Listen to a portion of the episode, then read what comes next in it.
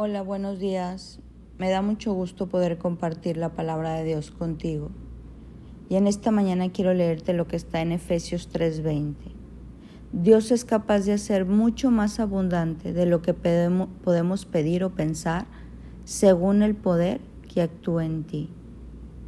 Dios es capaz de hacer mucho más abundante de lo que podemos pedir o pensar según el poder que actúa en ti. Dios nos otorgó poder a los hijos de Dios. Desde el Génesis Él nos dijo que enseñoreáramos la tierra, pero de acuerdo a su voluntad. El hombre ha distorsionado la creación, ha echado a perder el diseño de Dios en mucho sentido. Y Dios quiere darnos ese poder para restaurar y restablecer la tierra, para restaurar y restablecer los corazones, las mentes, las emociones. Y en esta cita dice que Dios es capaz de hacer mucho más abundantemente de lo que podemos pedir, según el poder que actúa en nosotros. Dios es un Dios de poder, Dios es un Dios de gobierno, de autoridad. Las personas a veces creen que Dios es el Dios de solo de la iglesia, que esto es para mujeres. No, esto es un reino, un gobierno, donde hay leyes, donde hay principios, donde se manda, donde se da órdenes. Y Dios nos ha dado el poder y la autoridad para dar órdenes, para gobernar, para establecer su reino en la tierra, para pensar en grande. Hay un poder en nosotros que le permite a Dios hacer más allá de lo que uno puede pedir o pensar. Mas nosotros tenemos que alinearnos con la palabra de Dios, alinearnos con Jesús. Cuando pidamos, pidamos en grande, pero conforme a su voluntad, conforme a lo que está escrito en la palabra.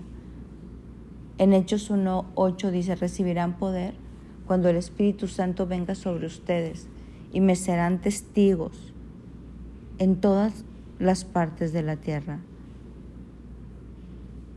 Este mismo Espíritu que resucitó a Jesús entre los muertos es el que habita en nosotros.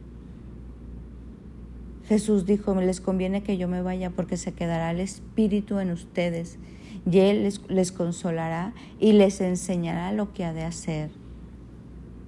Hoy quiero invitarte a que tú creas en el poder de Dios, que ores, que te alinees a la palabra para que recibas este poder y esos pensamientos sean transformados, ese cuerpo sea sanado, esa alma sea sanada, ese, esa bendición que Dios tiene para tu vida sea hecha.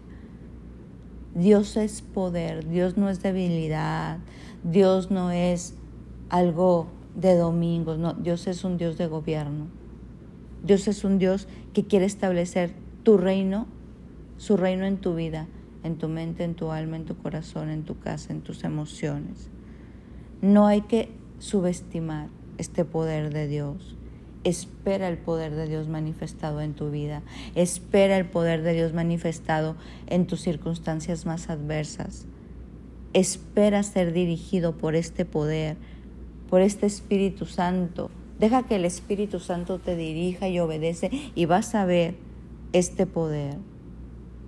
Hoy quiero que tú pienses en el poder del Padre, otorgado a ti a través de su Espíritu Santo, para llevar a cabo su plan en esta tierra. Nosotros tenemos el poder para vencer la tentación, el poder que Dios nos ha dado para hacer cambios en nuestra vida, para mejorar. Si puedes perdonar, si puedes olvidar, si puedes hablar la palabra de Dios, hay poder.